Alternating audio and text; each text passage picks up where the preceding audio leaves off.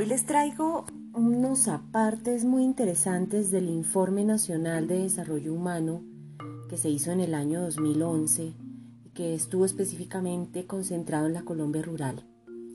El nombre es Razones para la Esperanza es del Programa de las Naciones Unidas para el Desarrollo, PNUD, y estuvo dirigido por el profesor Absalón Machado. Empecemos.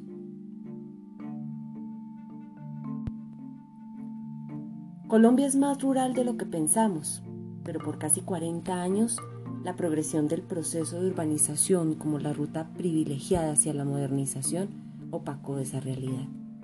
Según el informe, no el 25, sino el 32% de los colombianos son pobladores rurales y en las tres cuartas partes de los municipios, cuya área ocupa la mayoría del territorio nacional, predominan relaciones propias de sociedades rurales.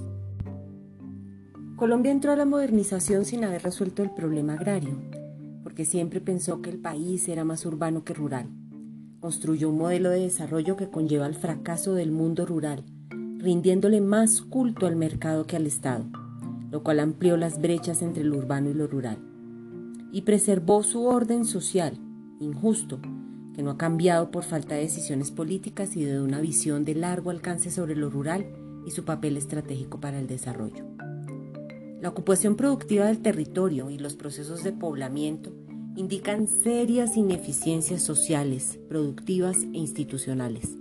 La falta de un ordenamiento del territorio ha facilitado la persistencia de conflictos en el uso de los recursos y entre los diferentes actores, tanto de quienes invierten para reproducir el capital como de los que tienen las actividades agropecuarias como un modo de vida, y las comunidades que conciben el territorio más allá de su utilización económica. A partir de la información del Censo Nacional, que por su naturaleza se orienta exclusivamente por criterios poblacionales, el país se ha creído abrumadoramente urbano. 75% de sus habitantes lo serían. No obstante, lo que eso significa en realidad es que las tres cuartas partes de la población colombiana vive en las cabeceras de sus más de 1.100 municipios y por tanto, quienes residen en la cabecera de mesitas del colegio o en Cundinamarca o Curumaní en Cesar, por ejemplo, son llamados pobladores urbanos. Esta imagen de país citadino fue reforzada por la apuesta urbanizadora como ruta hacia el desarrollo que se adoptó desde los años 1950. Lo rural en el mundo de hoy implica nuevas y prometedoras actividades productivas, además de las agropecuarias, tanto como agendas más amplias sobre las relaciones del hombre con la naturaleza y la sostenibilidad de ciertos modelos de desarrollo.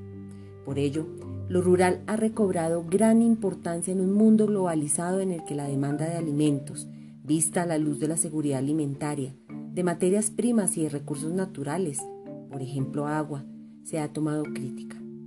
En Colombia, la nueva ruralidad, mayor complejidad en la comprensión del territorio, sumada a actividades productivas de nuevo cuño, se asentó en un contexto de expansión y degradación de dos fenómenos centrales en la historia reciente del país, el narcotráfico y el conflicto. En especial, esa ruralidad se vio impactada por A. La penetración de la criminalidad organizada, B. El desplazamiento forzado y el despojo de tierras, y C. La lucha por el control de territorios entre actores armados y el Estado.